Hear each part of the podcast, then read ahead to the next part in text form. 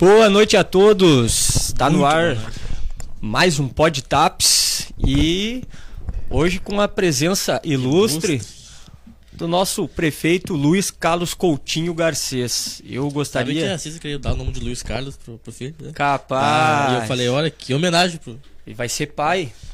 É. Vai ser pai, vai ser pai. Antes de mais nada, eu gostaria de de dizer que semana passada a gente não teve o, o, o programa por motivos de saúde e esse, essa semana a gente fez um esforcinho aí para a gente estar tá fazendo a programação. Gostaria de agradecer o Matheus, tá aqui conosco aqui também, uhum. da assessoria de comunicação, que é o nosso elo aí sempre quando a gente quer conversar e, e, e ter as informações da prefeitura e tal, mantém todo mundo sempre informado.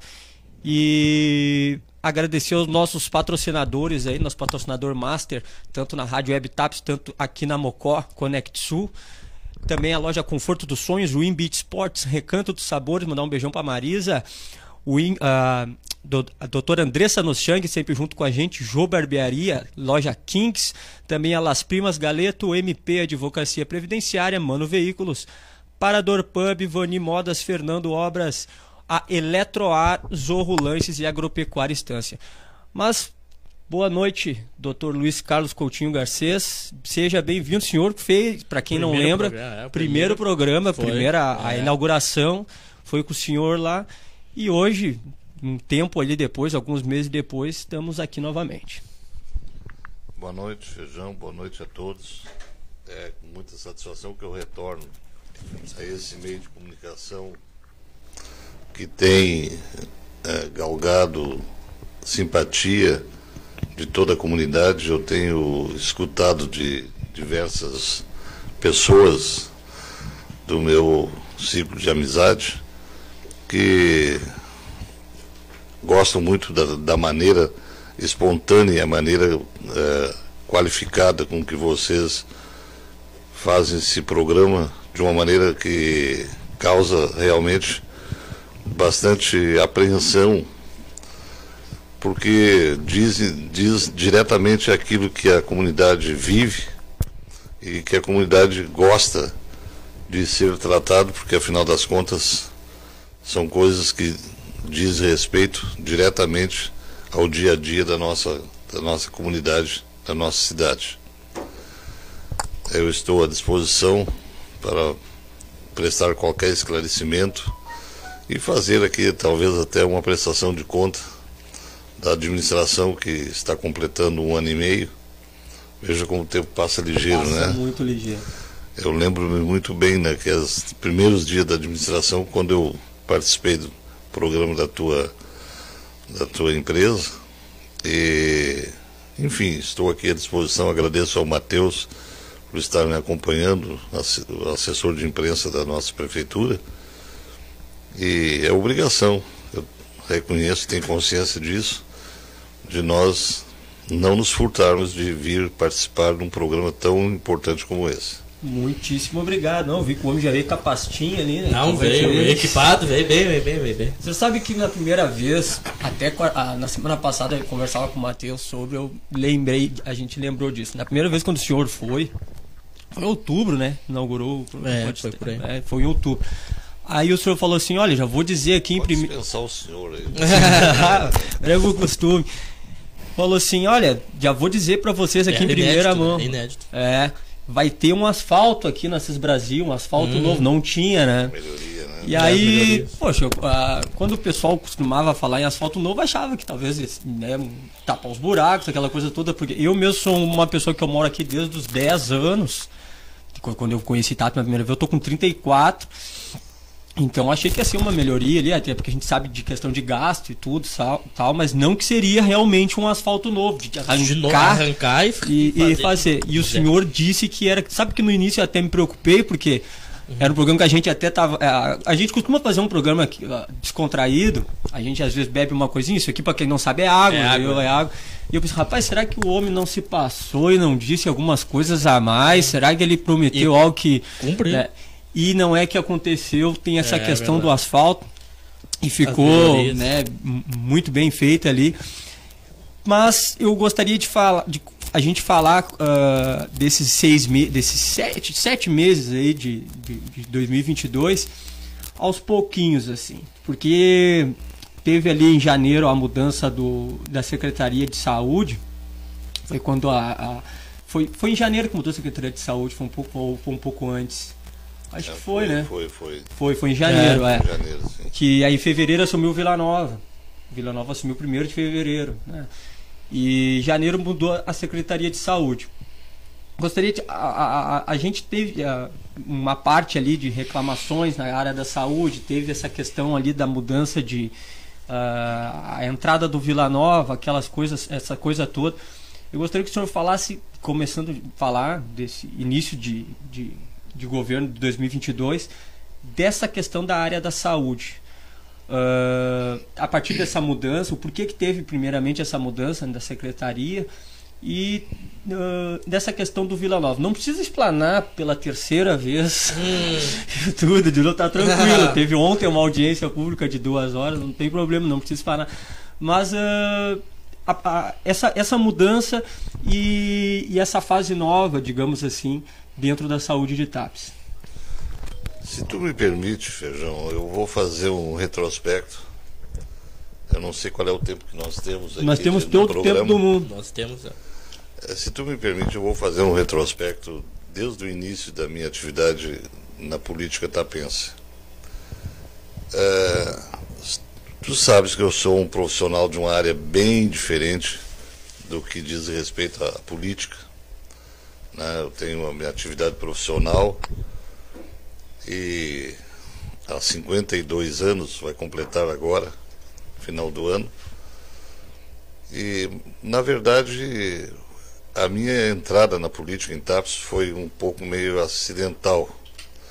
Acidental no sentido assim, ó, de que numa coisa que eu eu sempre tive desde o início da minha da minha carreira como estudante, eu sempre tive alguma alguma tendência assim a participar da, da, da, da política estudantil inicialmente.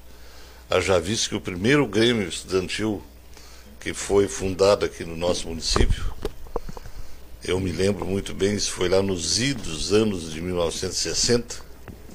Imagina só há 62 anos. Eu tinha 10 anos, 11 anos.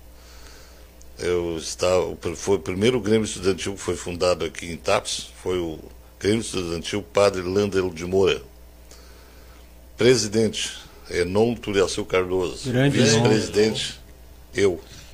Fui o vice-presidente do Grêmio, primeiro Grêmio Estudantil, junto com o Enon.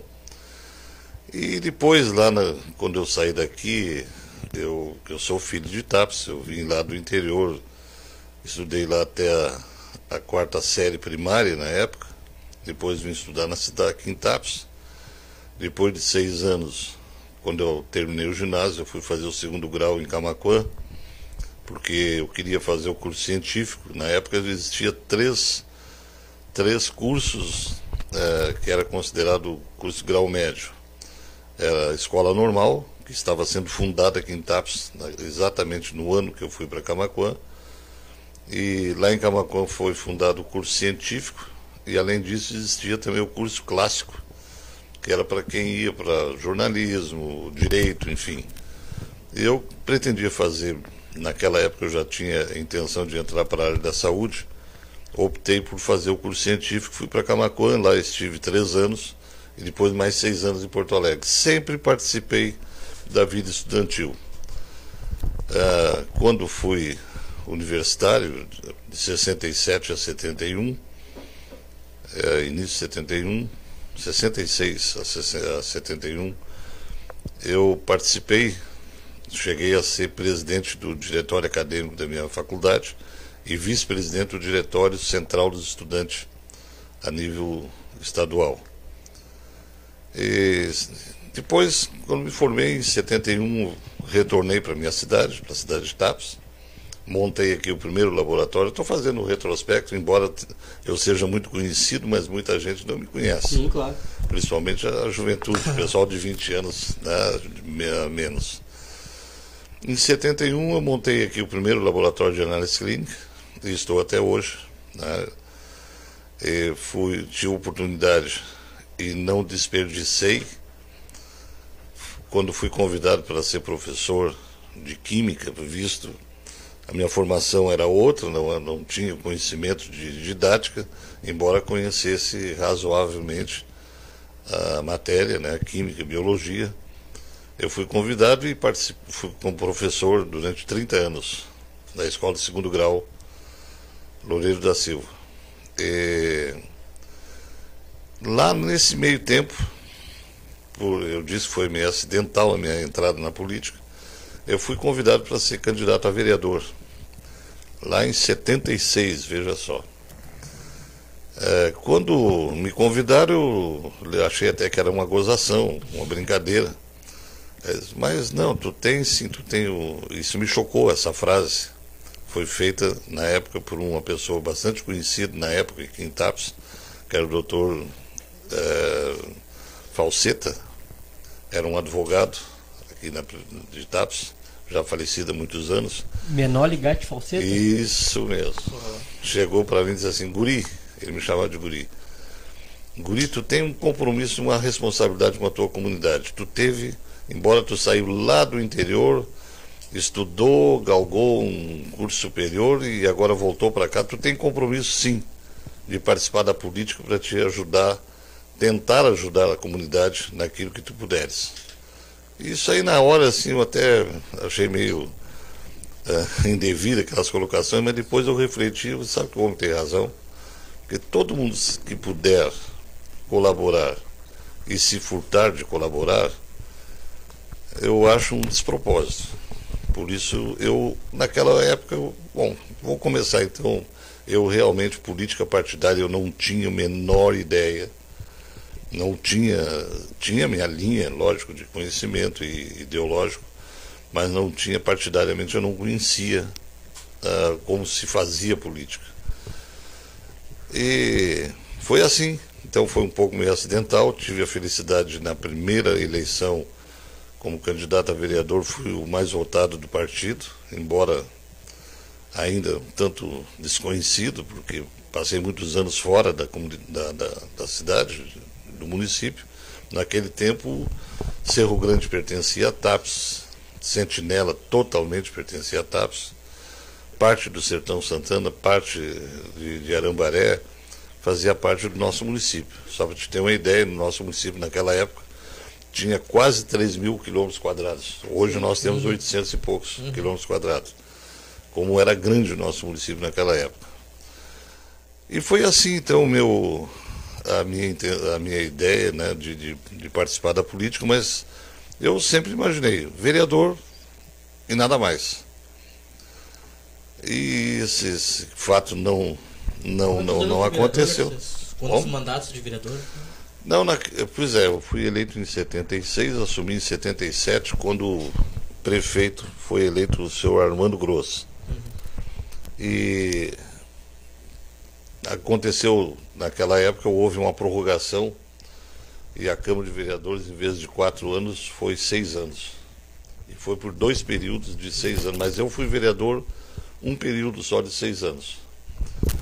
Porque na próxima, depois por coisas também ingerências da, da situação e tal, eu fui convidado a ser candidato a prefeito. Não ganhei a primeira eleição porque existia naquela época o fenômeno da sublegenda. Uhum. E não sei se vocês provavelmente naquela época eram bem jovens, ou talvez nem nascido era. Isso de 88. Hein? 88. É, então não era mesmo. Tu não era também, não. Não, não nem é. Então, é, a sublegenda era exatamente assim. Ó, cada, cada partido, existia dois partidos apenas. Era Arena e MDB. Cada partido podia ter três candidatos, até três candidatos. Eu concorri na época, sozinho no meu partido, e o outro partido, o adversário, concorreu com três prefeitos que somavam votos. E na soma, eu perdi a eleição por 100 votos. Eu fui sozinho contra três candidatos a prefeito e perdi a eleição por 100 votos. E passado aquele outro período, bom, agora eu vou, vou cuidar da minha atividade profissional. Mas é aquela coisa. É, tô, muita gente diz, eu até concordo em parte. A política não deixa de não ser uma cachaça. Depois que se toma o primeiro gole, a coisa é complicada. E assim foi que eu, né, depois em 88 eu fui eleito prefeito, aí já era outra, já foi o ano que foi aprovada a nova Constituição, a que está até hoje.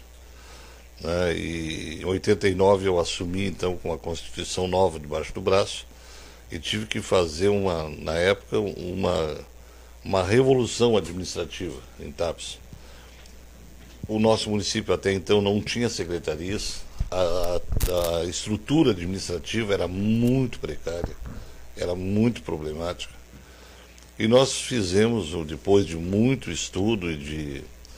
Eu tive a felicidade de contar com uma equipe é, igual, mais ou menos, à equipe que eu tenho hoje. Depois de muito sofrimento, hoje a minha equipe está, graças a Deus, está bem afinadinha, está quase no ponto que eu, que eu gosto de administrar. Ainda tem alguns senões, provavelmente até por minha, por minha culpa. Então foi assim, nós, eu comecei a participar, mas o, antes de nós começarmos o programa, Feijão, eu, nós estávamos conversando e eu prestei atenção numa colocação que tu fez. E eu acho que essa colocação que tu fez foi muito sábia, tuas colocações, e eu acho que é o grande prejuízo que ainda nós temos na nossa comunidade. Porque a, a política, a menos daqueles, eu não sei se pensa da mesma forma aqueles, aquelas pessoas que são profissionais da política, aqueles que entram na política para fazer carreira, que fazem da, da política um, o seu meio de vida. Eu não tenho essa visão, mas eu respeito quem tem, afinal das contas. Mas o que precisa mais na nossa cidade, no nosso município, é uma visão assim de, de, de, de bairrismo no bom sentido, de, de reconhecimento da procurar estudar exatamente quais são as, os nossos gargalos de subdesenvolvimento porque em algumas áreas nós ainda somos subdesenvolvidos, sim. Basta nós olharmos para outros municípios mais, eh, mais evoluídos que o, que o, nosso. E nós temos algumas, alguns cacoetes aqui que prejudicam muito o andamento, o andamento da, da, da, da, da, nosso, nosso desenvolvimento. E uma coisa que eu vejo assim, ó, que muitas pessoas às vezes pensam de maneira mais é, egocêntrica, olha para si, só para dentro de si próprio. E não tem aquele, aquele, aquela preocupação com, com a coletividade, com. Bem maior. Exatamente. Então eu, eu vejo que isso aí ainda é uma coisa a ser vencido na nossa cidade. Mas enfim, eu acho, é, não quero me estender muito para não ser prolixo.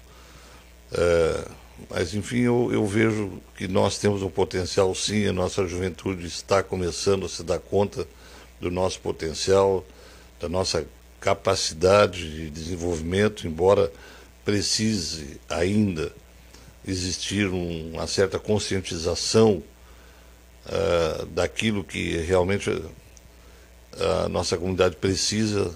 Uh, eu vou te dizer, Feijão, eu Agora, nesse último período, depois do fim da minha segunda administração, de 2004 até agora, até 2020, passaram-se 16 anos e foram 16 anos em que eu eh, refleti muitas coisas. Né? E disse, bom, eu já participei e agora só resta eu dar minha contribuição de maneira talvez indireta, mas sempre no sentido de colaborar para o desenvolvimento daquilo que a gente né, teve a oportunidade de conhecer outros centros mais desenvolvidos e que ainda nós é, é uma determinada carência que nós temos aqui ainda. E esses, esses anos todos me serviram para reflexão, para mergulhar dentro da, da, daquilo que realmente a nossa comunidade é, é, ainda tem como necessária, né, a necessidade, e de procurar assim, ó, de maneira é, não, não, não com aquela, lógico, com bairrismo no bom sentido, mas sem aquela paixão de, de, de, de fazer exatamente só aquilo que eu acho que é o bom. De, de, né, eu, então foi uma coisa que eu me preocupei muito. E quando eu fui convidado para participar isso lá no, em 2019, eu disse, não, eu já dei minha contribuição, vou ficar quieto, vou só ficar rezando para que tudo dê certo. Mas essas coisas, como eu disse antes, é, é bastante preocupante. É, inclusive as minhas filhas e meus netos, às vezes, assim, o pai. Tá tu... audiência, Ana Ferraz. Né? Às vezes, pai, tu já deu tua contribuição, fica quieto no teu canto, não te envolve mais, vai cuidar da tua, da tua saúde, da tua atividade profissional, Você enfim. Tá 76? 74. 74. Mas é, é, mas tudo bem, eu acho que eu, eu ainda tenho, isso me deixa muito, muito feliz quando eu acordo de manhã e digo, bom, seja o que Deus quiser, mas a minha vontade é de procurar contribuir um pouquinho mais e somar mais daquilo que eu, de bom que eu já fiz e, e me conscientizar e pedir perdão por aquilo que eu não consegui fazer bem feito. Agora vou responder a tua pergunta. Com relação à saúde, lógico que eu, muita coisa, embora seja da área da saúde, mas eu estava um tanto quanto desatualizado é, afora a minha atividade diretamente, que é laboratório. E encontrei uma situação bastante séria, né, que era o fato do nosso hospital, o único hospital que nós temos na nossa cidade, nosso hospital né, sem ser mais hospital, e com problemas sérios, né, de, enfim. Eu, eu, bom, eu vou tentar de todas as formas uh, fazer com que seja revertida essa, essa situação. Enfrentei problemas bastante complicados no início, sabe que a política tem a, a, as coisas que são próprias da política, que às vezes nos causa alguns dissabores. Nem tudo acontece como a gente gostaria que acontecesse. Mas, enfim, eu, depois de muita reflexão e de, de de contatos e procurar conversar com pessoas que têm um, mais conhecimento na área, nós chegamos a determinadas conclusões. Muitas vezes tivemos que tomar atitudes não simpáticas, mas eu tenho consciência que foram necessárias. E hoje nós estamos ainda com problemas, é lógico, mas já estamos no rumo mais ou menos, assim eu consideraria, num percentual de, de 0 a 100, nós estamos já pegando perto dos 65%, 70% daquilo que a gente deseja. Porque as coisas estão se encaminhando Isso, eu esse quero percentual na área da saúde ou no modo geral? Na, na saúde, da, eu estou falando, eu quero saúde. ver se dou a resposta da saúde. Embora eu tenha uma notícia muito boa em primeira, primeiríssima é, mão. Aqui é sempre aqui que me dá a primeira mão, né? Primeiríssima mão, o Matheus estava junto comigo. Hoje nós viajamos, fomos a Guaíba, depois a Porto Alegre eu tenho uma coisa muito interessante na área da educação. Mas primeiro vamos à saúde. Quando eu me deparei com um problema que nós estávamos enfrentando, eu fui na Secretaria Estadual da Saúde e tive a felicidade de encontrar lá a secretária da Saúde, que é uma pessoa da nossa região. Eu não sei se vocês a conhecem, a senhora Arita Bergman. A Arita Bergman é filha de, do município de São Lourenço. E quando eu fui prefeito a primeira vez, de 89 a 92, o pai dela era prefeito em São Lourenço. Então eu tive a felicidade de conhecê-lo e nós tivemos um certo grau de, de, de, amizade, embora ele na época bem mais, mais velho que eu. Mas enfim, eu o conheci e, e, e por esse conhecimento eu tive a felicidade assim de conversar mais abertamente com a equipe da, da Arita, da secretária Arita, e, e fomos estudando né, a situação de TAPS, porque a minha meta foi e é né, de transformar novamente o nosso hospital em um hospital realmente. Porque eu nasci em TAPS. Né? Quando... Eu nasci, nasci, nasci Pois é, as minhas filhas nasceram aqui, meus é. netos, a maioria também. Dr. Jacques. É, doutor é, Jacques. É, Exatamente, um bom profissional, é. excelente profissional. Eu nasci, tá. Pois é, então veja bem, nós encaramos a situação. Era um hospital que tinha deixado de ser hospital, mas tinha farmácia. Tinha deixado de ser hospital, mas tinha internação. Hum. tinha deixado de ser hospital, mas tinha cozinha, coisa que não é própria, não é para posto de saúde. E ainda, e lá na Secretaria Estadual da Saúde, ele não estava registrado ainda como nem. Era, sabe, era um. Era uma entidade voltada à saúde, mas não tinha uma classificação reconhecida. Nós, nós fomos resolvendo problema por problema, né? alguns problemas burocráticos, alguns, por exemplo, até na Receita Federal e outras coisas que nós fomos resolvendo problemas a problemas, sempre com a meta de transformar em um hospital novamente. Chegamos lá pelos idos meses né, de setembro do ano passado, final de agosto, setembro, outubro, nós eh, calculávamos que já estivéssemos pé próximo. Eu pedi uma inspeção mais rigorosa. Essa, essa inspeção foi eu que pedi, porque as outras foi tudo por denúncia. denúncia é o que houve. Assim, dentro de, de 60 dias eu tive inspeções aqui que eu acho que em 10 anos não houve aqui em Tapes. Ou talvez até mais de 10 anos. Mas tudo bem, isso aí não é sobre isso que eu quero falar.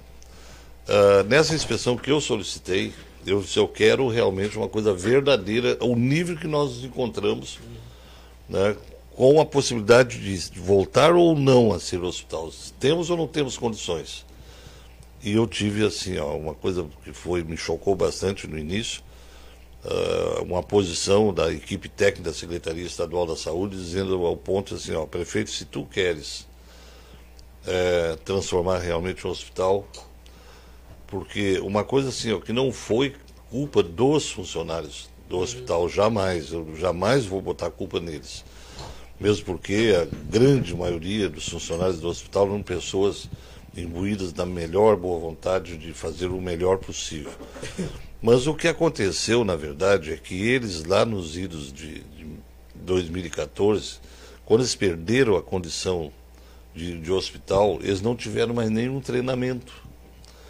E toda entidade voltada à saúde, seja clínica, hospital, laboratório, seja o que for, é, o profissional ele tem que estar constantemente se atualizando e formando equipes. E, e, então, várias pessoas que até então, tu sabe, se tu nasceu aqui, tu sabe que na época era o, quem mandava no nosso hospital, quem administrava o nosso hospital, eram as irmãs, irmãs Bernardinas que eram irmãs que tinham conhecimento, a maioria delas eram técnicos de enfermagem ou enfermeiras, enfim, que tinham treinamento constante. Sim.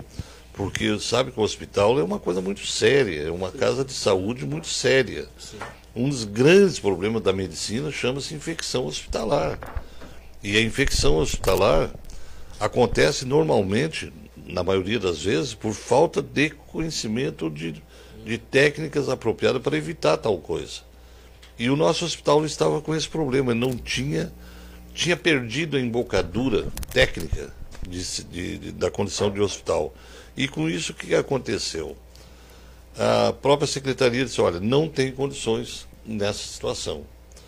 Aí foi que eu. E a, a a- fora esse problema, ainda tinha mais aquele problema antigo que eu já falei, a comunidade sabe que era uma contratação de uma maneira irregular que existia lá do credenciado pessoa física, que é uma, uma- é uma- uma- um vínculo empregatício que não é legal. Não existe, não existe legalmente, em lei, no nosso país. E é o que estava acontecendo. Então, pessoas que estavam lá contratadas, sem direito a, a 13 terceiro, sem direito a férias, eh, não, não tinha o, as leis trabalhistas não, não, não, não, não existia para aquele tipo de, de contratação.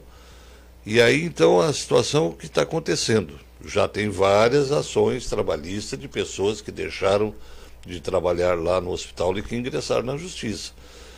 E eu vou fazer até ontem, foi tocado nesse assunto, na audiência pública, e eu até vou fazer uma relação e vou tornar ao conhecimento da comunidade, das audiências, aliás, das ações trabalhistas que estão em curso.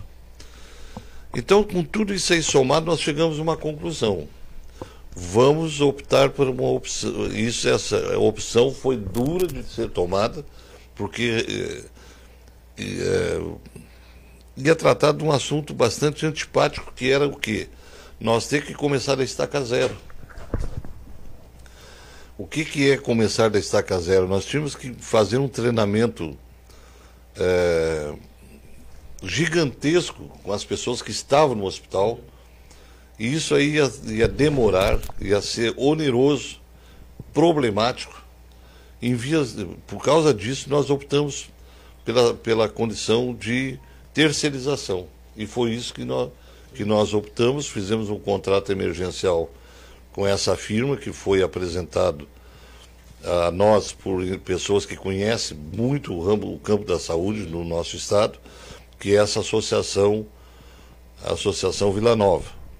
Embora exista outras, como por exemplo a Santa Casa de Misericórdia, também tem esse, esse, esse sistema, o grupo lá de, da Divina Providência também tem esse sistema, o Instituto de Cardiologia, que aliás eu tive conhecimento porque nos últimos meses eu tive muito envolvido com a doença da minha mãe, que eu perdi em dezembro. É, o Instituto de Cardiologia que administra o Hospital de Viamão há muitos anos, há uns sete, oito anos no mínimo. Então, é, foi por isso que nós optamos e tivemos, né, encontramos o Vila Nova, embora reconhecendo outras empresas que têm essa capacidade Fizemos esse contrato emergencial por três meses mais três, que está se, uh, está se concluindo agora, no dia 31 de, de julho.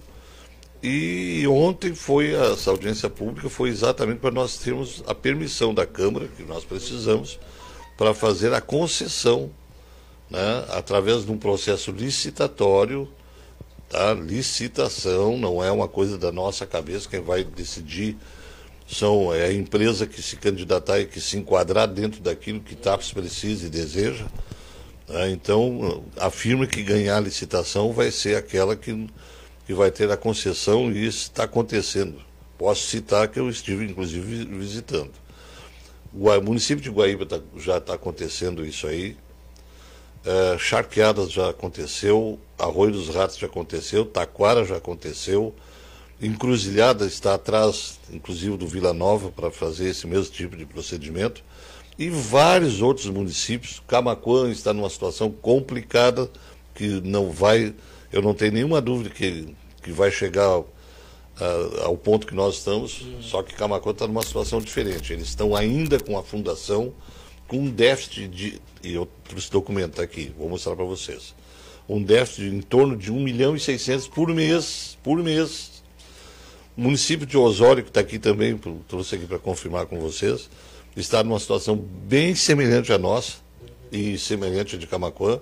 Aliás, semelhante à nossa não, mais semelhante à de Camacuã, com um déficit de 1 milhão e 500 por mês também. Então, assim, ó, a situação é complicada e a saída que, que está acontecendo hoje é, é esse aí, a terceirização com uma empresa credenciada e reconhecida né, no mundo científico. Não sei se tem mais alguma pergunta a respeito é. ah. E hoje, é, uh, com a terceirização, ela vai ser possível voltar ao hospital? Como é que está nos, nos, dias atuais? Sem, sem dúvida. esse é o nosso ponto que já eu não abro mão de jeito nenhum disso aí, desse ponto. Isso foi uma promessa que eu fiz para mim mesmo tá? de lutar até os últimos instantes para que o nosso hospital volte a ser o Hospital Nossa Senhora do Carmo. Se o pessoal quiser ver aqui. É. Aí está, exatamente. É. Bom, aqui, ó, eu vou mostrar para vocês isso aqui, uma reunião que houve a semana passada no consórcio Centro-Sul, em Camacuã, onde o Hospital de Camacuã fez uma, um relato para nós, nós, que eu digo, todos os prefeitos que compõem a região Centro-Sul, e está aqui, ó, a, a comprovação, esse aqui é o déficit, o déficit mensal, ó, 1 milhão 586.357 reais por mês. Tá? A relação entre a receita e a despesa. Tá? Eles querem que os municípios da região É, exatamente. Eles querem isso aqui, ó.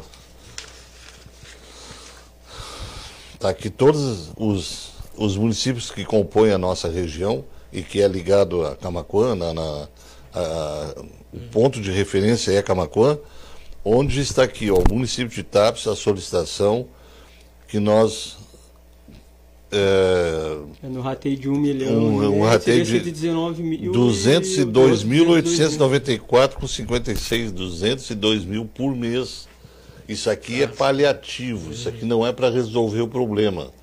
Isso aqui nós teríamos, e eu não vou, é, é, não vou aderir isso aqui de jeito nenhum, tá? porque é uma situação, não sei o que, que vai dar isso aqui. Na verdade, o, o compromisso do município é com o atendimento uh, de urgência e emergência. Isso aqui é um rateio para tirar o hospital de Camacuã do sufoco que está acontecendo de, de, um milhão e meio de, uhum. de, de déficit por mês. Então, essa situação é séria e a gente sabe por que, embora eu, eu vou dizer agora uma, uma coisa, uma constatação como profissional da área da saúde. O SUS foi criado oficialmente com a nova Constituição que passou a vigorar a partir de, de final de, de, de 1988, uhum. início de 1989. O SUS é uma entidade hoje respeitada no mundo inteiro como sendo um grande plano de saúde nacional, mas tem uns cacuetes sérios e que não estão sendo levados em consideração. E daí porque esse déficit aqui, ó, não existe hospital no Brasil que seja que não seja do governo federal ou do governo estadual que não tenha um déficit semelhante a esse. Por quê?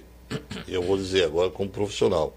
Porque a tabela do SUS está desde 1994, portanto há 28 anos, sem ser reajustada. Uhum. Então, vou citar um exemplo. Alguém que sai daqui com um problema de uma, precisa fazer uma apendicectomia, cirurgia de apêndice. O gasto que vai ter no hospital de Camacuã ou em qualquer outro hospital é no mínimo três vezes maior do que o SUS transfere para o hospital. Por isso o déficit. Tá? Essa é a razão.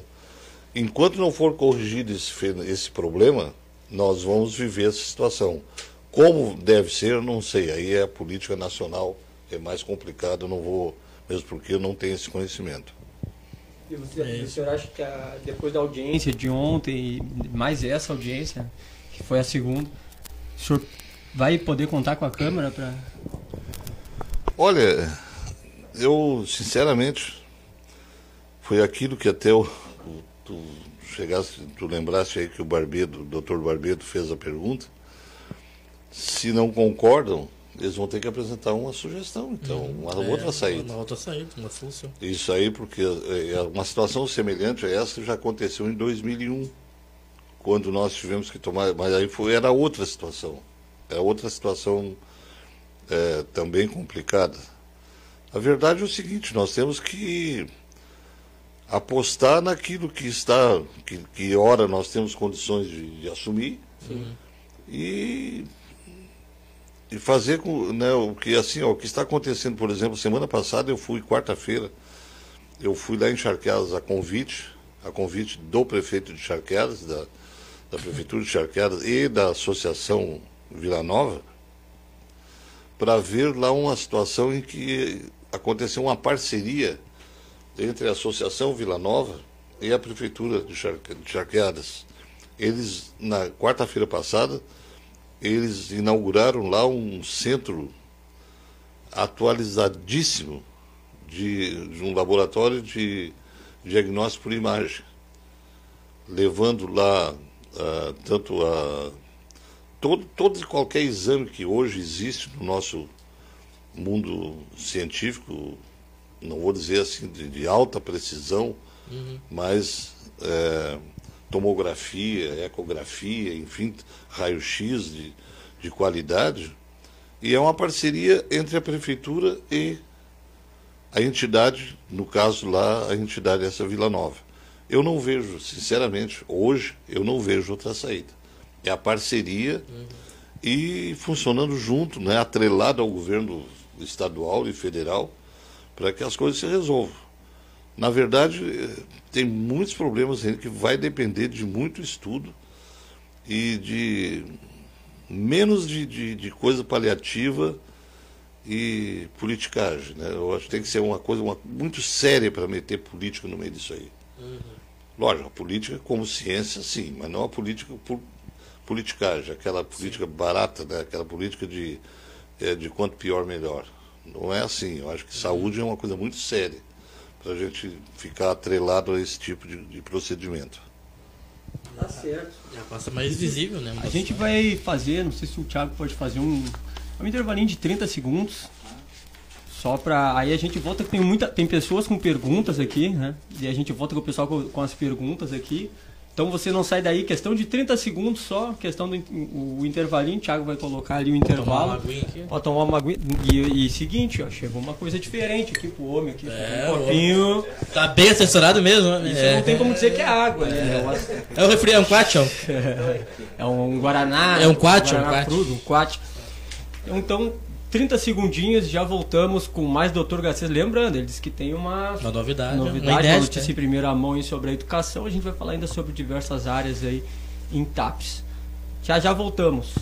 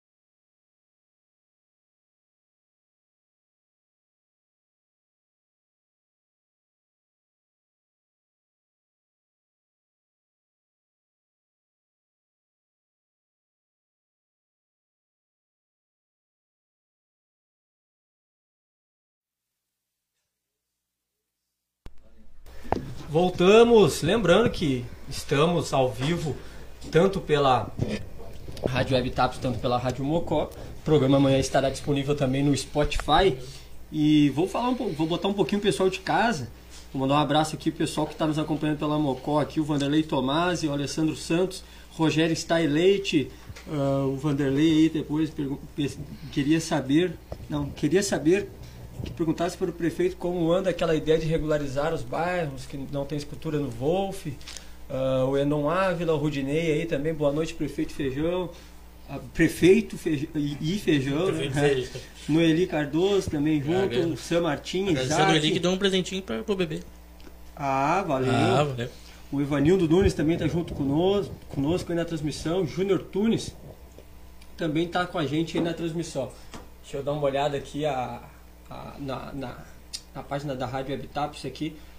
Tá aí o Carlos Anilton, Tiago, Sônia Alves, Sandra Pereira, o Egon Albuquerque, Rodrigo Moraes, Luciana Rosales, a Ana Ferraz, Dariana Cabeleira, também a Charlene Vaz, Ana Terra, Laiana Cardoso, Liris Buchorn, o Alessandro Santos, Ricardo César Cidade, Miro Barbosa, Rosana Lina, Lima.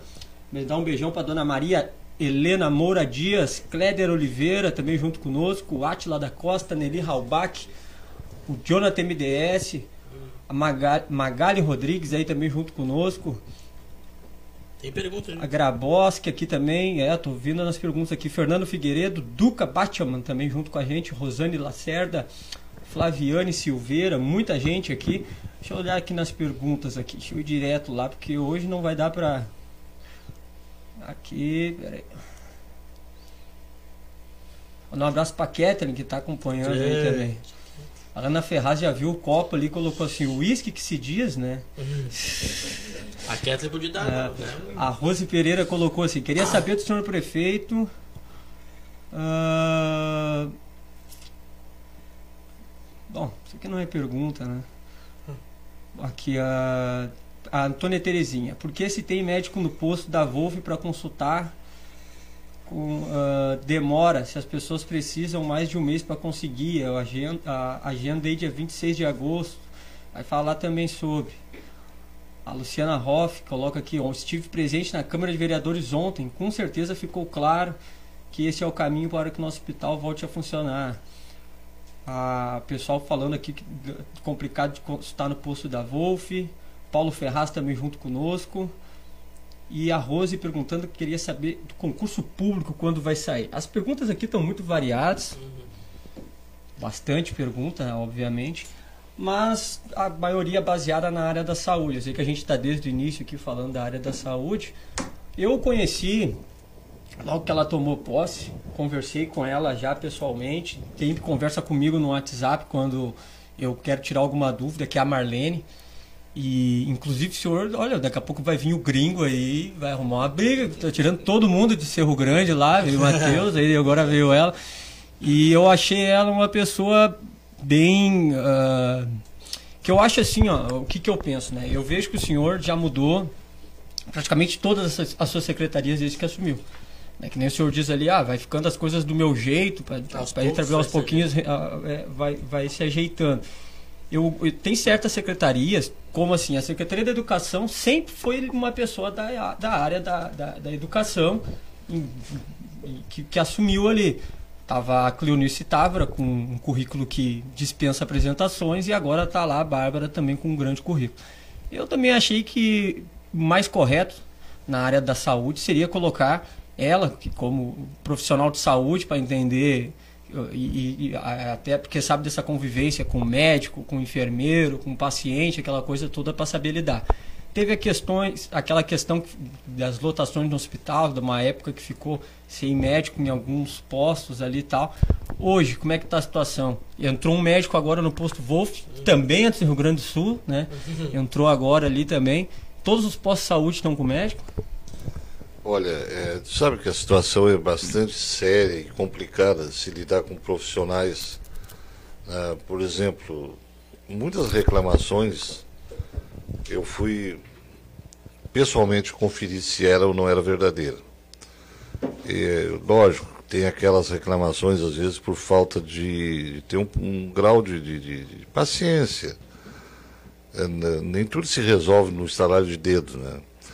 Mas tem outras que é complicado. Por exemplo, eu presenciei pessoalmente, sem, sem, não fui só na conversa, de ter os dois, os dois plantonistas, dois médicos de plantão, os dois saírem juntos para jantar.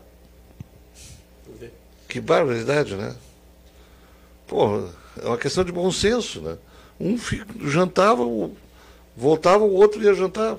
Ou então contratava dois médicos para fazer o plantão.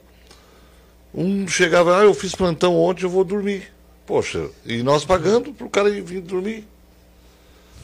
E aí como é que. Né? Tem outros casos também de médico que uns nem sentam, né? Já atende em pé. Uhum. Que que, qual é a tua, o que, que tu deseja, e dá a receita e manda o cara embora. Outros são mais demorados. Então, tu lidar com, pessoas, com profissionais é uma coisa meio complicada. Tu tem alguns fazem por falta de bom senso. Uhum por falta de, de, de, entender que quem está ali esperando está sofrendo e ninguém vai no hospital, a menos que a pessoa tenha problema de mentais. ninguém vai para o hospital passear ou, ou, se fazer de doente, né? Então, eh, são casos complicados. Alguns a gente consegue resolver com uma simples conversa. Outras é complicado, porque se tu né, tem profissionais, eu, eu, eu tive casos aqui, inclusive quando é, ainda nós não tínhamos a negociação com a, com a Vila Nova, dos médicos ir dormir e se trancar no, e o diretor do hospital ter que quase botar a porta abaixo para os caras ir lá atender. Tu vê, a gente lida com um profissional, com um médico. Uhum. Então parte-se do princípio que isso aí não, não, não, podia acontecer, mas acontece, lamentavelmente.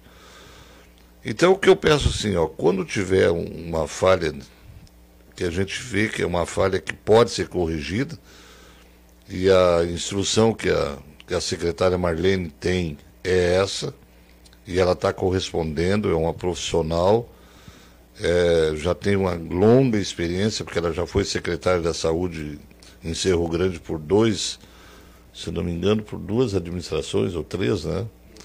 Então ela tem bastante conhecimento na área, é uma pessoa equilibrada, é, de bom senso, enfim, ela, ela, como tu disseste, é uma, uma pessoa da área e que tem muito conhecimento e está conseguindo, felizmente, a colocar não, não que os outros, as outras pessoas, né, inclusive o próprio vice-prefeito, o Simich, né, o Eduardo, quando foi secretário, era uma pessoa fazia o possível para atender da melhor forma, né? Mas, às vezes, né, às vezes a gente peca por não ter um conhecimento aprofundado da, da área, é coisa que a Marlene está fazendo. Mas, enfim, todos os funcionários da saúde são pessoas bem intencionadas.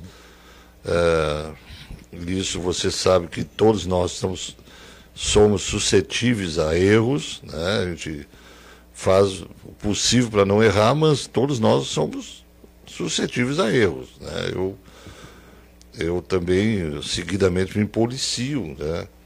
olhando a, as atitudes que a gente toma né? e procurar cada vez mais aprimorar e equilibrar e, e agir de acordo com a maior tranquilidade de consciência possível. Né? É, mas eu, felizmente, eu levanto as mãos do céu e agradeço a Deus que eu estou conseguindo, né? às vezes nem sempre como a gente gostaria, mas estou conseguindo qualificar a equipe cada vez mais. Alguns, mesmo com boa vontade, mas às vezes não tem, não tem dom para aquele, aquele, aquele, aquele ato administrativo, né? outros, enfim, o que eu estou sentindo assim que a nossa equipe está se cada vez melhorando, mas né? nós ficamos 16 anos fora do, da administração pública, e a administração pública é uma coisa complicada, nem sempre depende da nossa vontade. É o que eu digo sempre, a, a coisa pública e a privada tem uma diferença muito que é, é tácita. É, coisa pública, particular, tu mete a mão, do, tu quer fazer alguma coisa, por exemplo, tu quer comprar um, um determinado produto, tu mete a mão no bolso, tu tem dinheiro, tu compra na hora e pronto.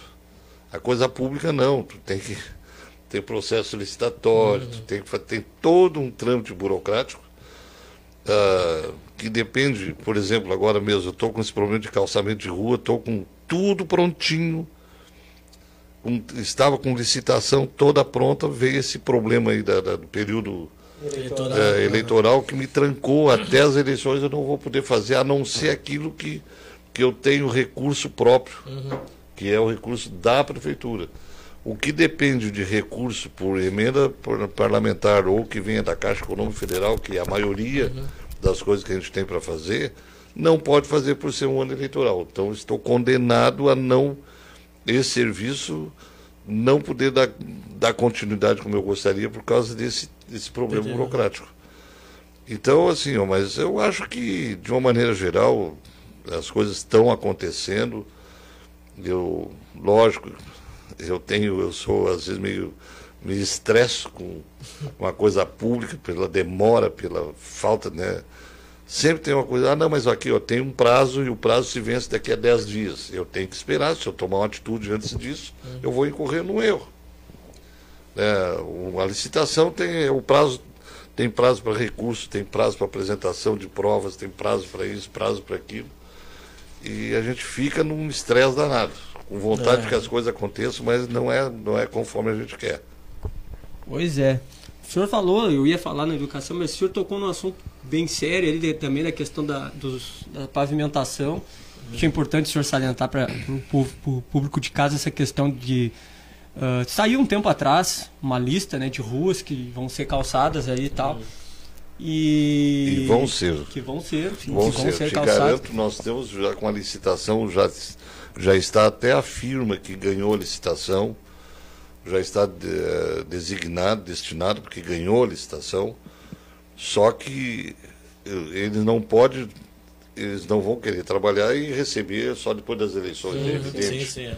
Né? Mas é, aquelas são 42 mil metros quadrados uhum. e já está designado as ruas, nós estamos dando, estamos dando preferência às ruas de saída da cidade.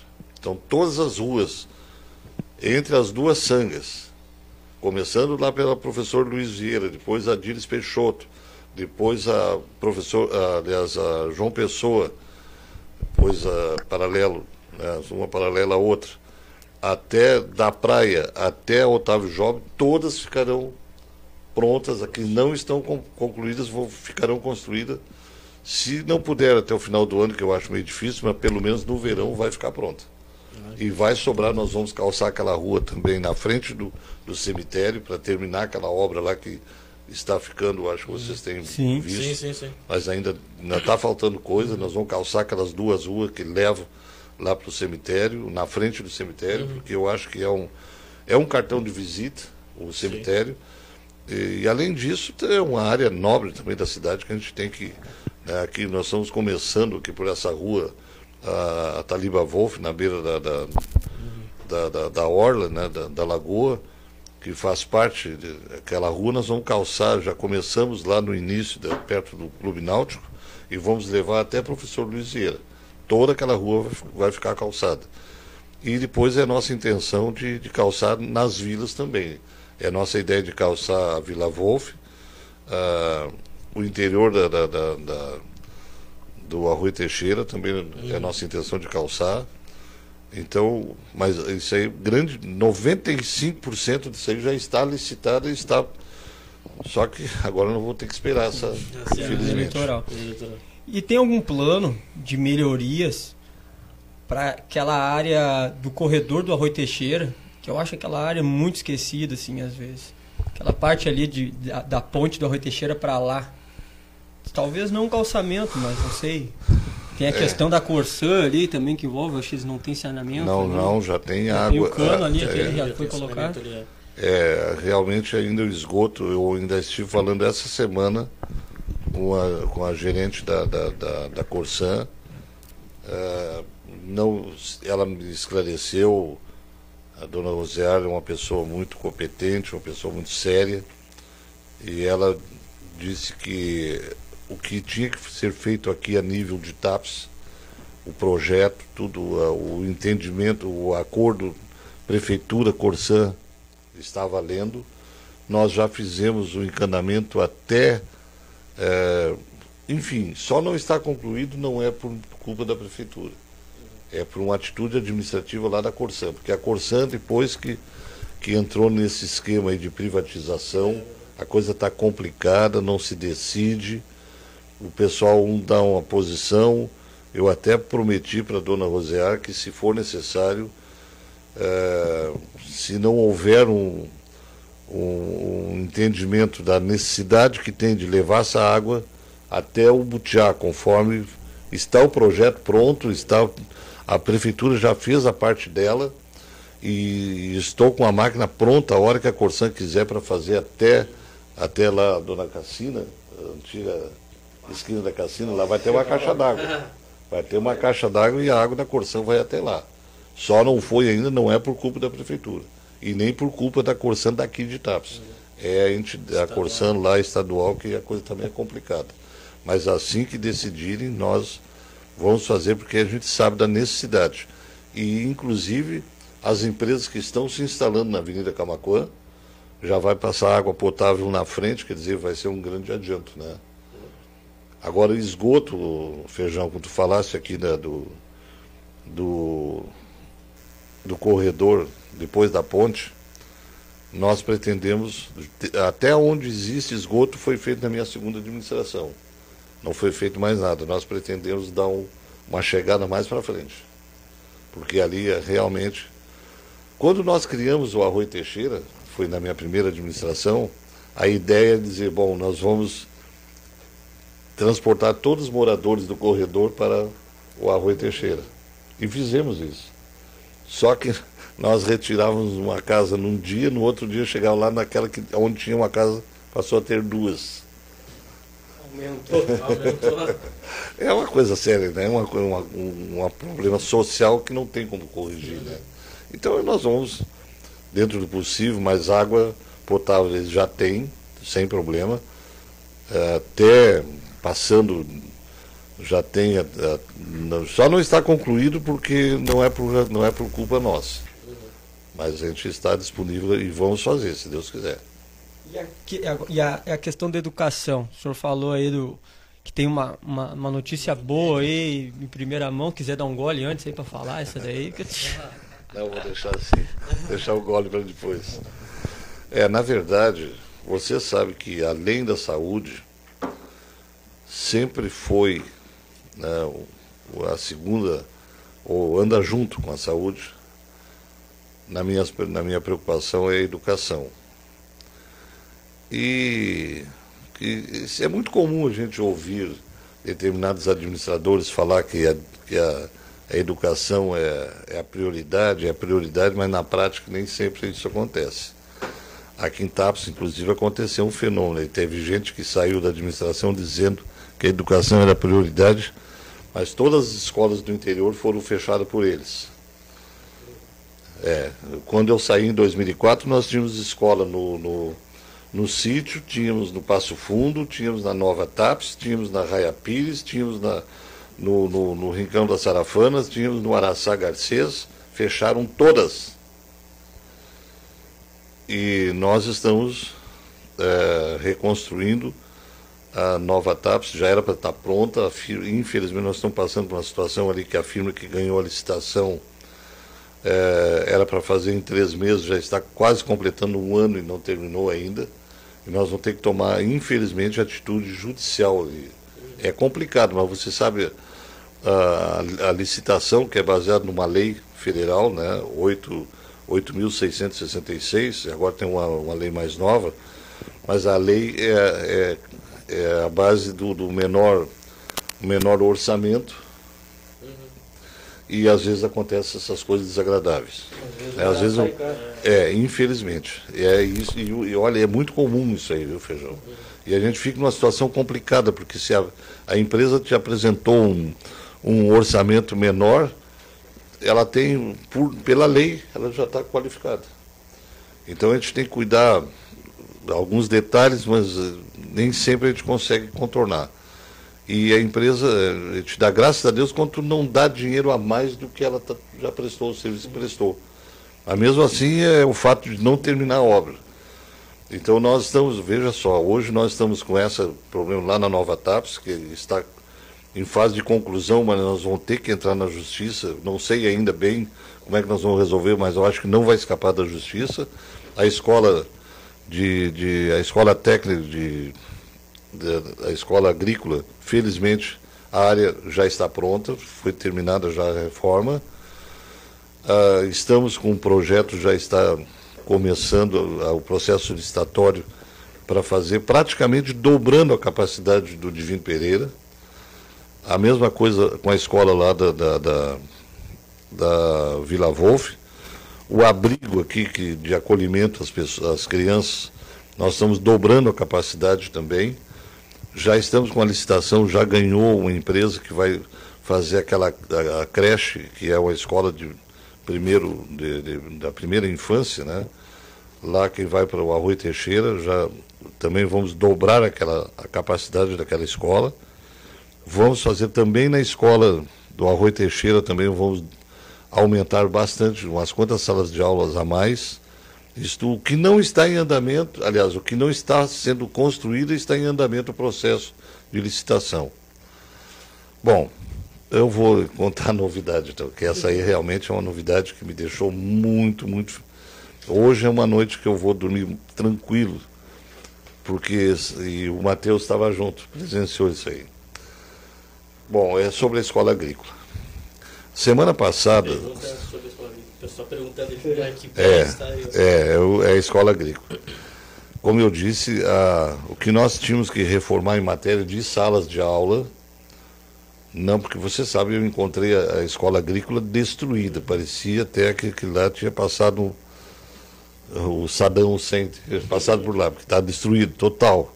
Aonde tinha o, o onde, uma época existiu lá o tambo de leite, não existe mais, a pocilga não existe mais. A rede elétrica com alta tensão que levava da escola até lá o, o tambo, não só foi segundo o próprio rapaz que cuida lá, que lá foi, vamos usar o termo bem apropriado, foi roubado. Cortaram inclusive os postes, levaram até os postes. Está lá para quem quiser ver. Está lá para quem quiser ver, não, não foi mexido.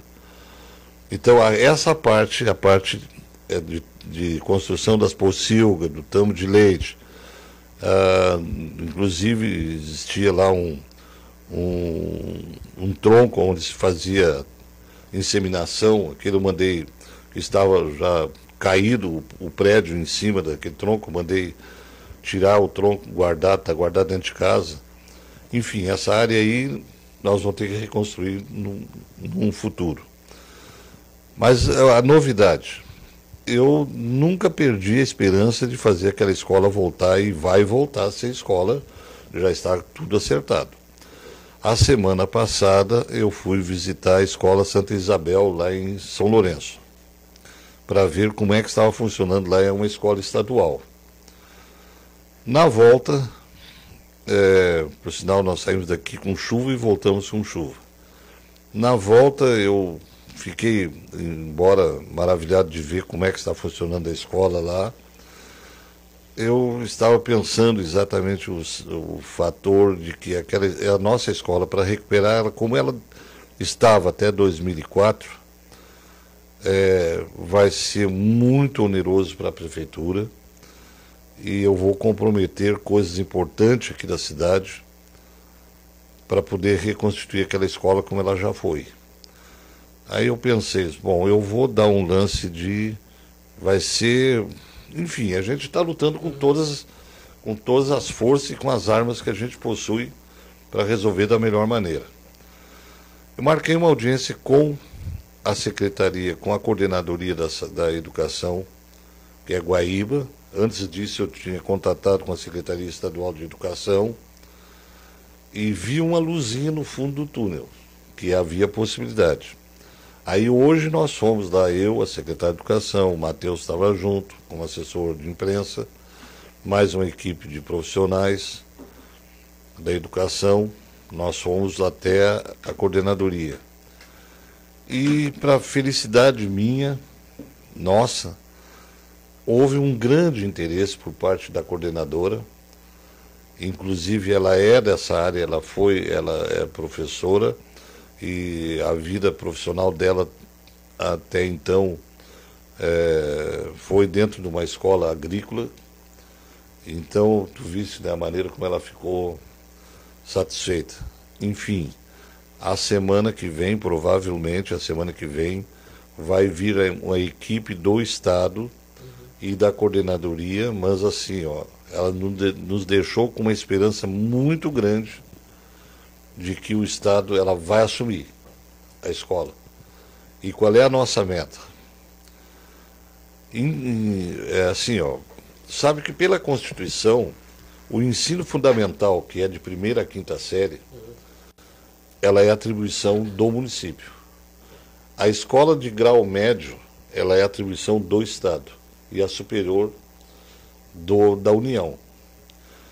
Então, o que que nós, qual é a proposta que nós levamos lá por escrito e a, e a coordenadora acha assim, nos deixou com uma esperança muito grande que vai, vai, vai ser possível.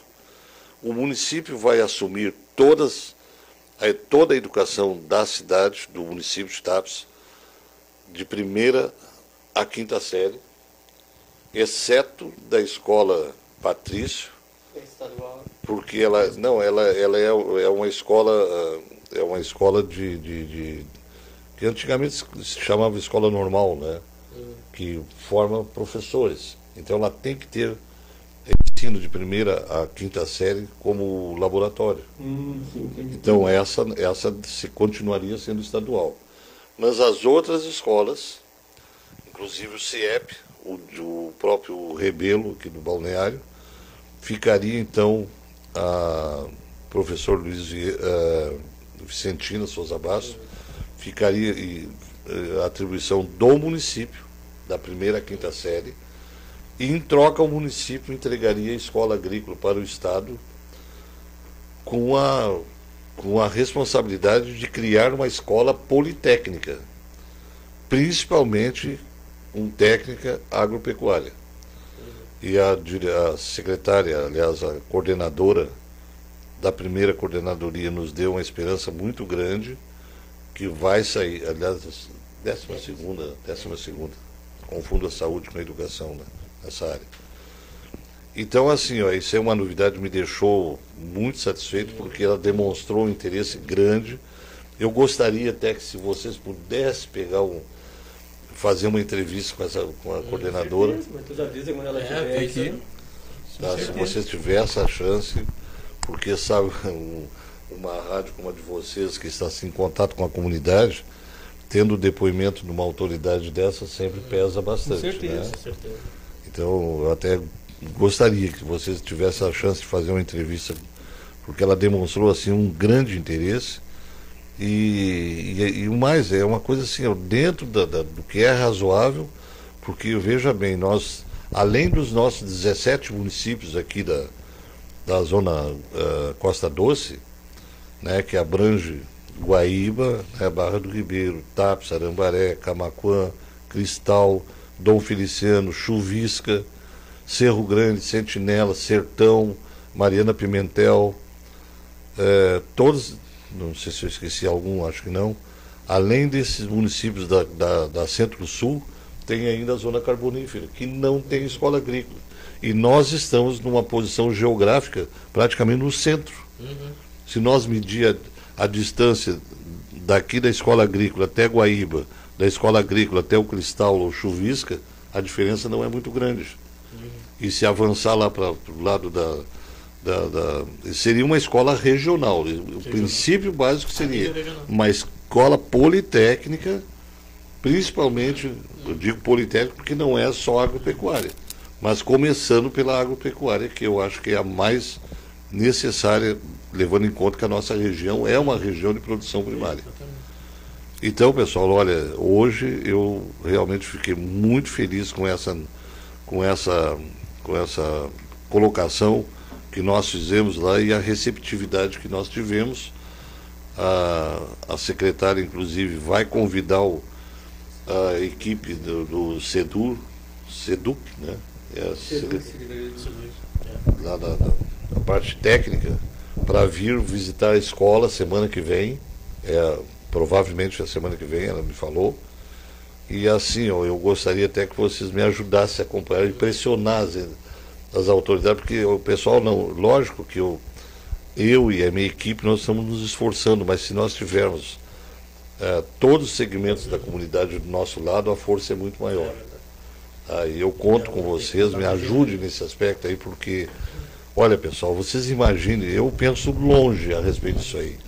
Inclusive, eu deixei bem claro para a coordenadora, eh, nós vamos fazer a proposta para que, se, se a, a UERGS quiser ocupar aquele espaço lá, uhum. é um espaço do município, tá? aquela área é do município, nós deixaríamos, inclusive a UERGS pode ir para lá e quem sabe daqui a um ano ou dois tem uma extensão universitária lá com essa, é. né, com a terminalidade voltada à produção primária.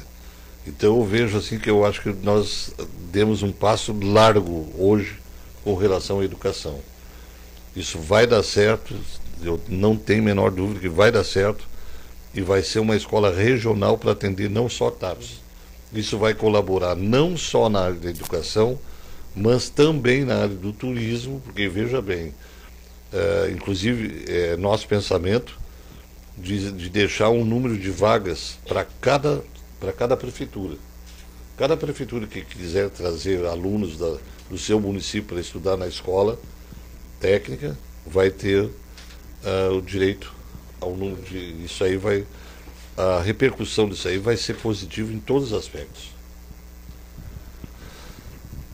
Queira Deus que dê tudo certo. Não, mas, mas eu tenho esperança que vai dar. Falou é. aqui, vai dar certo. É. Falou aqui, é. vai dar Falou certo. Aqui cumprido, Falou aqui, vai dar certo. E eu fico feliz, fico feliz porque, como o senhor disse, nossa região aqui muito a, da questão agrícola e o pessoal não precisa estudar, não precisa sair fora da cidade para estudar. Uhum. Ter cursos aqui e com certeza na, na próxima vez que o senhor vier aqui já vai ter já vai já, já vai estar tá com isso daí já tudo certo, certo já é e garantido. E uma coisa importante, Feijão, é o campo de trabalho é praticamente assegurado. Inclusive, eu estive falando isso hoje com a, com a, com a coordenadora. É, nós fazemos, no momento que a escola começar a funcionar, a gente fazer um entrosamento junto ao Senar para fazer, sabe, o Senar é, é, exatamente o setor ligado aos 5S, né, que é destinado ao rural, de fazer aqui cursos várias modalidades de curso que pode ser feito, por exemplo, na aviação agrícola, na, na inseminação, na, no campo, por exemplo, da, da, da, da de, de, de, como manejar essas máquinas modernas aí que, é, hoje, que hoje se tornou é mais tranquilo. Não se admite mais. Eu sei que ainda tem gente que pensa que escola agrícola é, lembra tu ter que lidar com a enxada, com o martelo, com o machado. Com... Isso é coisa do século XVIII. Então não tem a menor dúvida que isso aí vai ser um, um avanço muito grande para. E veja a diretora, nós levamos um vídeo né, mostrando a situação da escola ah, já recuperada, as salas de aula todas recuperadas, e uma área de 50 hectares é, do lado da RS, ou na frente da RS, a 6 quilômetros da BR-116, né, no centro geográfico dos municípios que compõem a nossa região, quer dizer, só tem tudo para dar certo. Sim. Inclusive aqui a, tem vários professores aqui uh, dando parabéns, colocando aqui show. A nossa coordenadora regional do 12º CRE é comprometida Senhora Claudete Oliveira, colocaram aqui. Uma pessoa, excelente pessoa, nos deixou. Eu fiquei impressionado de ver a receptividade e a competência dela. Ah, tinha cena de caminhões. Né? Ah, bom. Vou mandar alguns comentários, porque olha, tem muita audiência, Muito. tem mais de 80 pessoas ao vivo. A dona Vânia Bertoldo, que é moradora lá da General Osório, quer saber se a rua dela vai ser calçada, pois o trajeto de caminhão passa tudo por ali. É, eu, eu, reconheço, sabe, que uma das coisas que me deixa muito, muito chateado de ver assim, ó, como a grande necessidade, olha, eu até vou dizer mais, eu tenho tido mais reclamações na parte de pavimentação de qualquer outro segmento da administração. E eu reconheço que é uma, uma necessidade, porque a pavimentação é. Quem é que não sabe o que, que representa para a dona de casa uma rua calçada, né? Sim.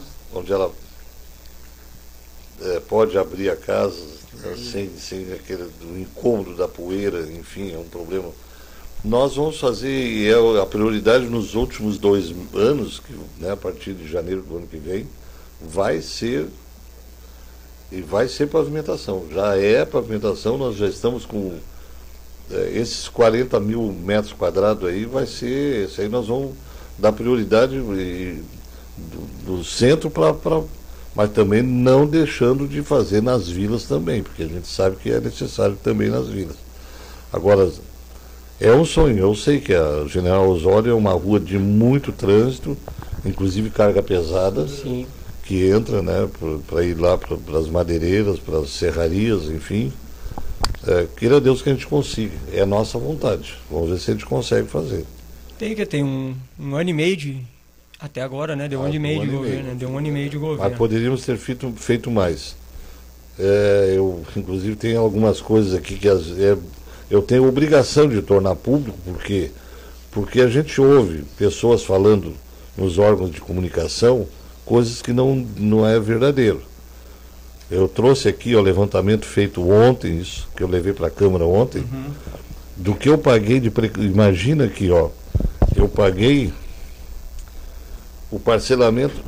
Bom, eu, eu, Feijão, eu sei que vocês são pessoas esclarecidas. Você sabe que nós temos um fundo municipal de aposentadoria, né? RPPS. Tá, a última é, é RPPS, né? que é esse fundo foi é, foi é, tirado três parcelas dela na última administração, que totalizando, não sei se for a, se for fazer hoje a atualização dos valores, eu não sei exatamente, mas beira de 8 milhões para cima, em torno disso aí. Tá? Nós pagamos até agora, tá, o ano passado e o meio desse ano, está aqui, ó, nós pagamos 4 milhões 590 mil 694 reais com 10 centavos, até o dia 22 de julho parcelamento do RPS que nós pagamos, já pagamos. Imagina isso aqui, quantas ruas eu podia calçar? Isso aqui foi dinheiro que a administração passada pegou dos do, do fundo de aposentadoria e que nós estamos repondo. Eu, além de estar pagando o que é obrigação minha pagar, eu estou pagando, já paguei duas parcelas das administração passada. Aliás, da última administração. Que eu saiba, é só a última administração que pegou. Então, Assim, tem mais parcelas para pagar ainda. Tá? Não sei quanto é que vai dar isso aí. Além disso, eu vou ter que pagar para a Sentinela, o ano que vem está aqui, ó, precatórios do município de Sentinela. 4 milhões. Eu vou ter que negociar isso aqui com o prefeito Sentinela. Não sei como é que eu vou pagar isso aqui. É para o ano que vem. Ainda este ano, eu tenho que pagar para Arambaré 804, isso aqui da, foi resultado da, da, da, da municipalização, uhum. né, quando se, os municípios que se emanciparam. Né? Então, para Arambaré, isso, Arambaré eu tenho que pagar este ano, aqui, ó, 2022. Falta a correção, o valor é R$ 804.655. Falta a correção. E para a Sentinela, que é o ano que vem, eu tenho que botar no orçamento deste ano, eu vou pagar o ano que vem. Lógico que eu não vou conseguir pagar esses 4 milhões de uma vez só. E veja bem, isso aí é, é sério. E aí dizem que deixou o dinheiro em caixa. Não sei em que caixa. Lá na prefeitura não. Só se levou a caixa para casa. Porque lá na prefeitura não tem. E aqui, além disso, eu paguei aqui, dívida da administração passada. Se quiser, eu dou. Tá aqui, eu tenho todas. Até. Eu tenho até as, as rubricas aqui, ó. Tá? Se quiser, tá aqui. Eu levei isso aqui para mostrar para os vereadores ontem.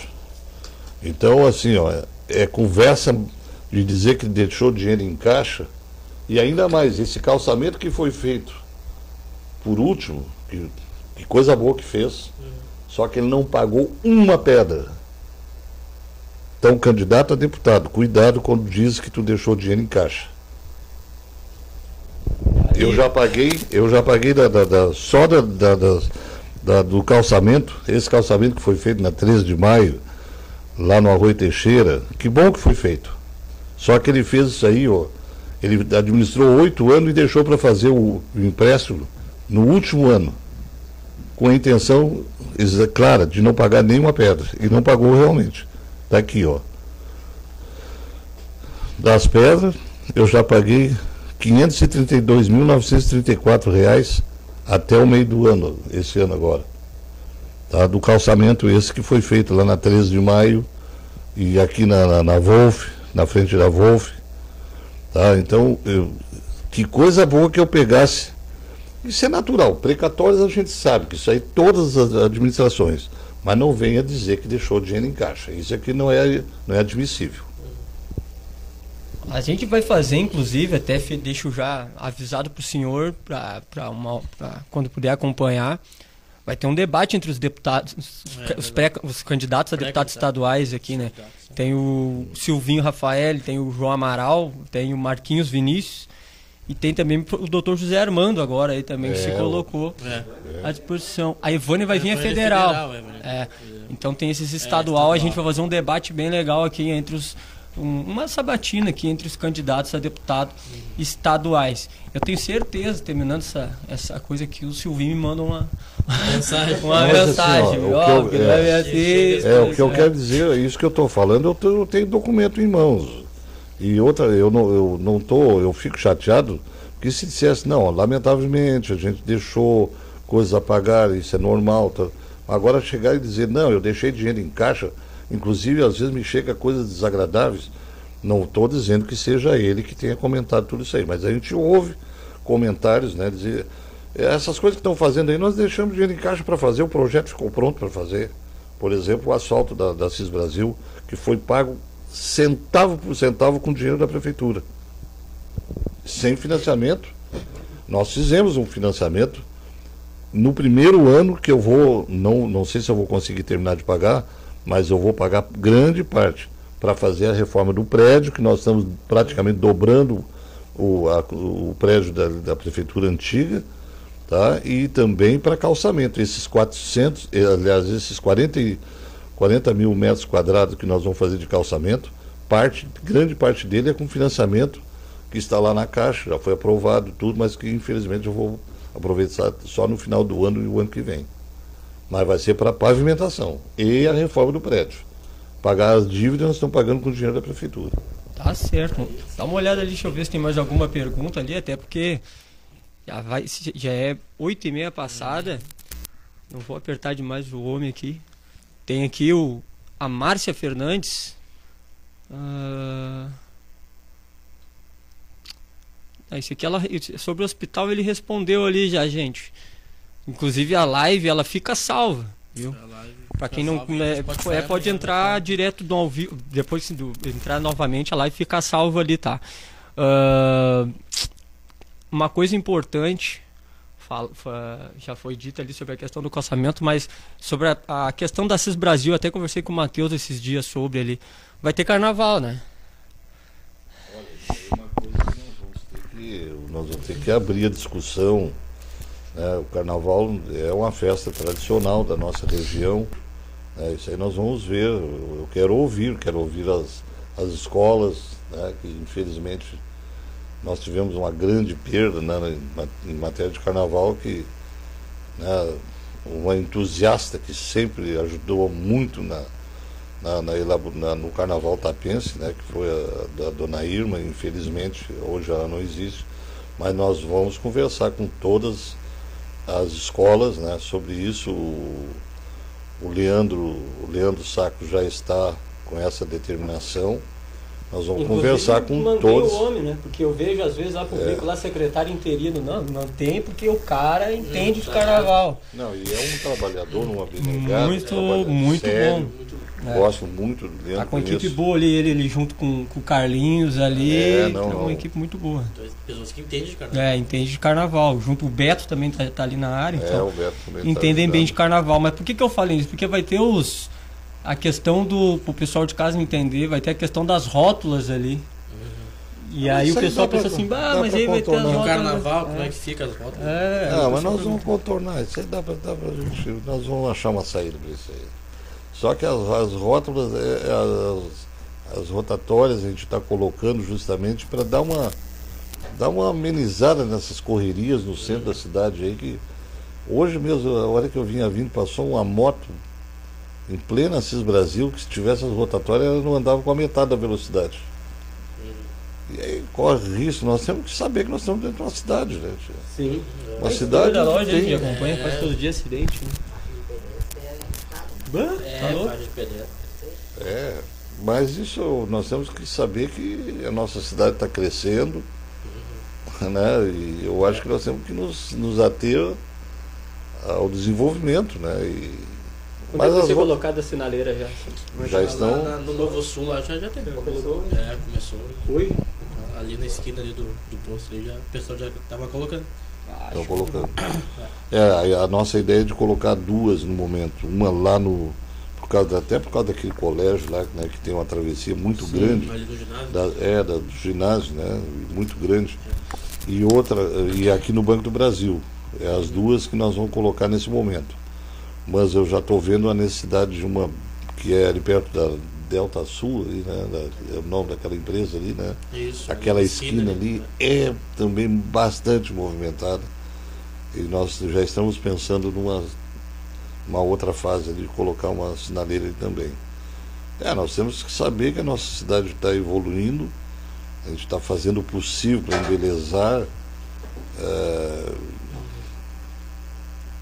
a gente sabe que a vontade nós temos de fazer o cobertor é curto, mas a gente faz o possível para fazer o máximo que puder, né? É, é, Doutor, o senhor trouxe uma pastinha aqui, mas se, é, se eu por mim eu não tenho mais pergunta, mas se o senhor tem alguma coisa a mais. Não, eu até, até para não cansar o ouvinte também, na outra uhum. oportunidade que você achar importante. Mas a porta aqui está sempre, tá sempre aberta. É o Matheus está aí, é o porta-voz lá da nossa prefeitura e tem feito um trabalho elogiável. Uhum. É eu não sei se vocês, como é da área, pode ter um. Ah, é, ele quer um galho. É. Não, o cara é bom. É, é que, eu, é que eu, já, eu já conheci o trabalho do Matheus da época do Regional de Notícias, né? Fiquei uhum. feliz quando eu vi que ele estava na, na área da comunicação. E ele é um rapaz muito esforçado, né? E, e realmente está interagindo com as, com as mídias uh, locais. Antigamente parecia que a gente tinha que ir até, né? E hoje está mais. Tá, pedir um favor, né? É, parecia que tava pedindo um favor. Hoje está mais tranquilo e, e, não é porque o Matheus está aqui, assim, já falei outras vezes aqui, ao vivo aqui. É um cara jovem tem uma cabeça mais a, a, aberta e, e, e, mais suscetível a enxergar as coisas. Mas de uma maneira geral, Feijão, eu acredito que não é só assessoria de imprensa, outros setores também da prefeitura. Não, com certeza. Ah, sim, sim. A gente sabe que nós passamos muitos anos fora da administração, é, maior, 99, quase, quase né, 95% da, das pessoas que estão hoje, estão pela primeira vez trabalhando na prefeitura, alguns não têm ainda aquela, aquela, é, aquele ritmo. E, e, e eu sempre digo à prefeitura, nós estamos ali e fomos eleitos para prestar serviço e, e temos que respeitar o, o público. Deus o livre, eu, eu fico possesso quando eu vejo um atendimento que não é, ou que está distante do, do excelente. Lógico, a gente sabe que nós temos as nossas limitações, mas eu até peço encarecidamente, quando houver telefone para mim ou, ou lá para o gabinete, reclame, porque nós estamos aí para corrigir, inclusive eu se tiver uma falha pessoal, se eu achar que eu estou errado, eu estou aí para tem que melhorar. Eu, a minha responsabilidade é de fazer o possível para que exista um entrosamento perfeito entre a comunidade e a administração que está lá para uhum. isso. Eu é não isso vejo. Aí, TAPES sempre para frente, né? Procurar que todos tenham o mesmo. Lógico, lógico. Isso aí não tenha dúvida que a gente sabe que tem muitas coisas que a gente gostaria de fazer melhor.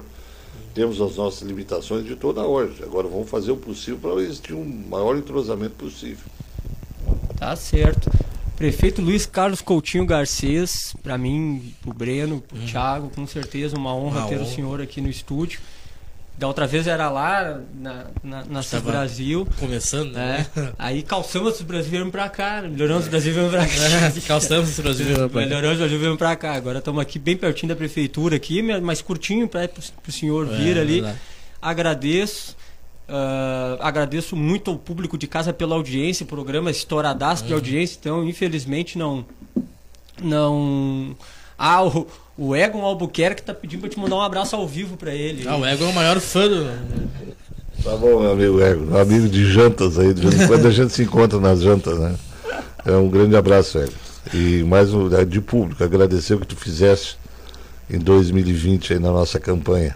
Muito obrigado. Grande Eguinho. Grande Eguinho. E a, e a gente só tem a agradecer a, a, a sua presença e deixar a porta sempre aberta. Uhum. Não precisa vir de seis, seis meses, a, uhum. tiver sempre essas notícias assim, é. porque a gente, a, pro povo de casa, a, a, gente sabe que tem ali a, a página da, da, prefeitura que mantém sempre informado as coisas novas que vão acontecendo no dia a dia e tal. A gente também dá uma informada, mas nada melhor do que ouvir. O pessoal gosta muito disso. A interatividade aqui, para o senhor ter uma noção aqui, estava gigantesca. Infelizmente, não consegui ler todos os comentários, mas a audiência, para quem trabalha com lives, tu manter uma hora e meia, assim, 80 pessoas ao vivo, não é fácil. Numa cidade de 15 é. mil habitantes, assim, não é fácil. Não é.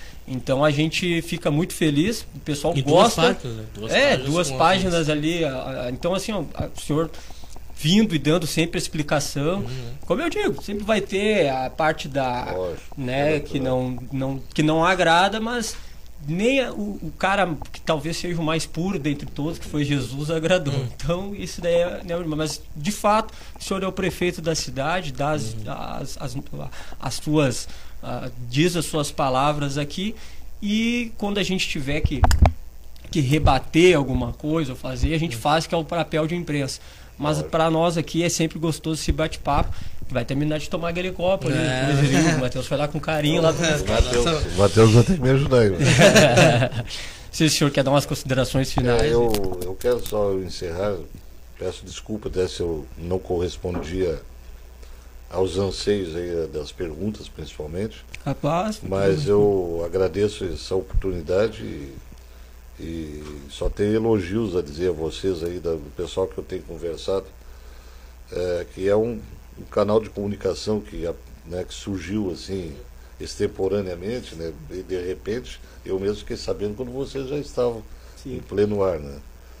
Então, cumprimento a vocês e quero dizer que nós, todos os segmentos da prefeitura, estão com a responsabilidade de, de dar qualquer esclarecimento com relação à administração.